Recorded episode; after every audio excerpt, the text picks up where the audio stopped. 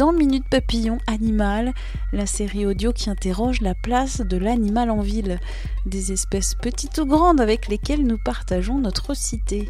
Pour ce deuxième épisode, on parle des ruches en ville. À Paris, Laurent est apiculteur urbain. Il possède cinq ruchers dans le nord-est de la capitale, dont un au Chakirail, un ancien centre de formation de la SNCF situé dans le 18e arrondissement. Je vais allumer l'enfumoir. On va descendre voir une des ruches. Hier, j'ai quitté cinq fois. J'espère que ça va pas vous arriver. Je m'appelle Laurent, je suis un des dix apiculteurs de l'association Dardar. Euh, c'est une association de, essentiellement de pratique de l'apiculture. Ici, on est dans un endroit qui s'appelle le Chakirail. C'est des anciens locaux des cheminots. Et tout au fond de, cet espace, il y a notre rucher. On a euh, actuellement sept colonies d'abeilles. Il y a toujours eu des abeilles en ville. Ce qui s'est passé, c'est qu'à un moment, elles avaient disparu. Avec la modernité, la modernisation, à partir des années 50, il y avait quelques juste résistants, entre, guillemets, qui gardaient quelques ruches. Et puis avec l'essor des politiques environnementales, avec le retour par exemple des jardins partagés, les abeilles sont revenues aussi de facto. Il y a plutôt moins de menaces que dans les campagnes où il y a des pesticides, des campagnes où il y a de la monoculture. Il y a une sympathie de la part des habitants. Elles ont des ressources suffisamment variées tout au long de l'année parce qu'il y a beaucoup de plantes exotiques dans les villes. Le miel du Chakiraï, il a le même goût que beaucoup de miel qui sont récoltés dans Paris, un goût un peu mentholé. Et ça, c'est le tilleul. Grosso modo, les gens disent qu'il est très bon. La plupart des gens sont contents d'avoir du miel qui vient de chez eux. C'est surtout ça qui importe. Il y a des frelons asiatiques, et ça, on sait pas tellement quoi faire. La mairie essaie de s'en occuper, mais c'est très compliqué. Ces nids sont cachés dans les arbres, cachés dans les immeubles. On se retrouve, nous, euh, comme des éleveurs de moutons, euh, euh, environnés par, par les loups. On essaie de mettre des pièges, on essaie de mettre des grillages, on essaie de mettre des, trucs, mais c'est comme ça. Donc on doit s'adapter aussi. La concurrence avec les, autres pollinisateurs, c'est une question qui est très compliquée. On attend vraiment, nous, que des scientifiques arrivent à faire des études euh, sur l'impact des colonies. Avec le temps, comme le climat a changé, comme les abeilles sont plus fragiles, quand on récolte, on garde toujours un tiers du miel pour les abeilles, pour pouvoir leur redonner à l'entrée de l'hiver ou au tout début du printemps. Parce qu'on ne peut pas leur donner du sucre qui vient de l'industrie euh, agricole. Par exemple, le sucre de betterave, c'est euh, une des cultures qui utilise le plus de pesticides. Donc nous on essaie de faire autrement. Mais ça veut dire qu'on produit moins, qu'on essaie d'être dans une relation de coopération avec les abeilles que d'exploitation. L'enjeu, il est sur les pratiques de l'apiculture. Il n'est pas sur le fait qu'il y ait des abeilles ou pas.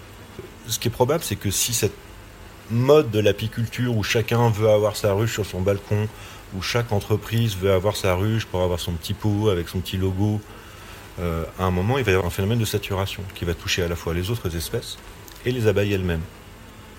On peut estimer que pour que des colonies soient aient suffisamment de ressources alimentaires, il faudrait qu'il y ait 4 ou 5 colonies d'abeilles par kilomètre carré.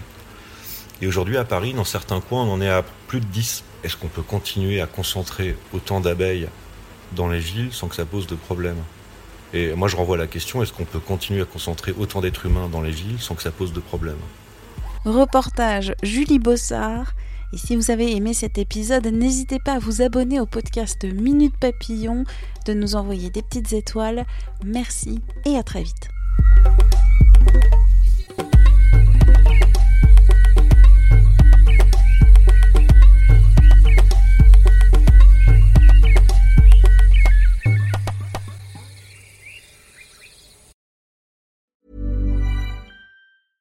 Imagine the softest sheets you've ever felt. Now imagine them getting even softer over time. That's what you'll feel with Bowl and Branch's organic cotton sheets. In a recent customer survey, 96% replied that Bowl and Branch sheets get softer with every wash. Start getting your best night's sleep in these sheets that get softer and softer for years to come. Try their sheets with a 30-night guarantee. Plus, get 15% off your first order at bowlandbranch.com. Code BUTTERY. Exclusions apply. See site for details.